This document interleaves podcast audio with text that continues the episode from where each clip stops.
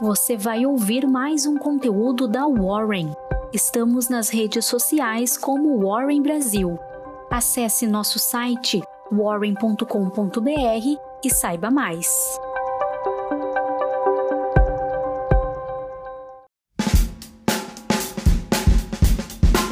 Muito bom dia, hoje sexta-feira, dia 26 de março. Eu sou a Jéssica, analista de redes sociais, e hoje estou substituindo o Iago com algumas informações na sua Warren Call.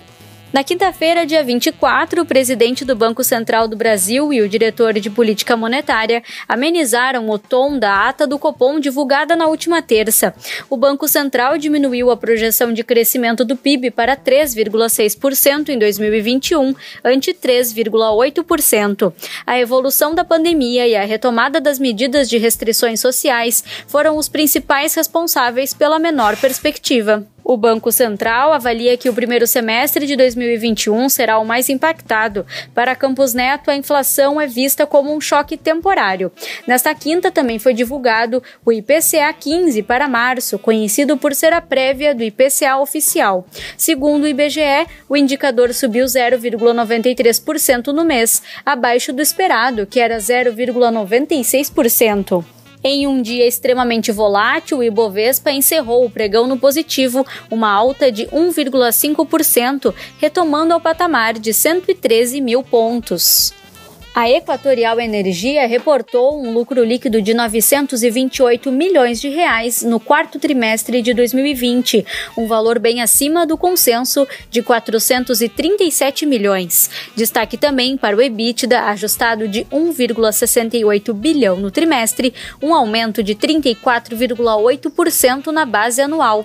No acumulado de 2020, a empresa elétrica encerrou com lucro líquido ajustado de 2,2 bilhões de reais reais, um aumento de 52% ante 2019. Com isso, a sua ação teve alta de 6,95% a Petrobras anunciou a venda de refinaria na Bahia por 1,65 bilhão de dólares para um fundo de investimentos dos Emirados Árabes.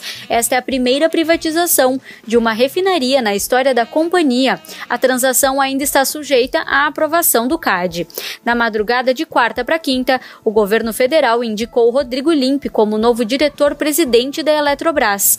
Limpe é ex-diretor da Agência Nacional de Energia Elétrica, ANAEL, e substituirá Elvira Presta, que assumiu interinamente em março após a saída de Wilson Ferreira Júnior.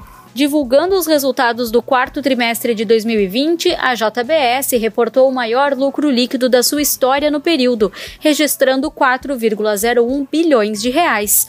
Na quarta-feira à noite, a empresa comunicou o cancelamento de 112,2 milhões de ações ordinárias mantidas em tesouraria. Com isso, a ação teve alta de 1,64%. A Gol e a Smiles sobem em meio ao acordo fechado. A proposta de corporação foi aprovada pelos acionistas. Com o novo negócio, a Smiles será retirada da lista do novo mercado da B3. A Local Web registrou lucro líquido de 9 milhões de reais no último trimestre de 2020, abaixo do consenso de 24,5 milhões de reais. O GMV total da companhia foi de 2,05 bilhões de reais, alta de 83,5% na base anual. Wall Street comemorou nesta quinta-feira. As ações subiram pela primeira vez em três dias e fizeram com que os três principais índices sacudissem as quedas anteriores e entrassem em território positivo. Faltando apenas uma semana para o final do primeiro trimestre de 2021, as ações que mais sofreram no ano passado tiveram um desempenho amplamente superior até o momento.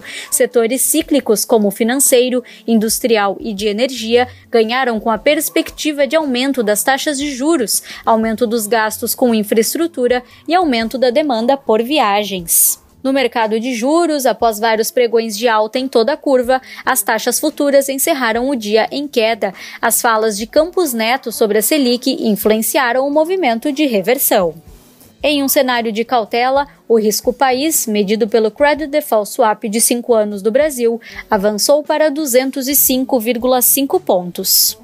E o dólar encerrou a quinta-feira em alta, próximo a R$ 5,67, sua máxima em duas semanas. O agravamento da pandemia no cenário doméstico tem pressionado o mercado de câmbio nos últimos pregões.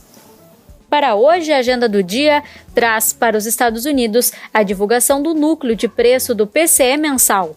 Na China, o lucro industrial anual acumulado e no Brasil, a definição da bandeira tarifária de abril para a Anael, o IPCA 15 mensal e o lucro líquido da Cogna, Ser Educacional e Semig. Por hoje era isso. Confira hoje no final do dia no nosso Instagram, Warren Brasil, o fechamento do mercado com o Iago Souza. Até mais!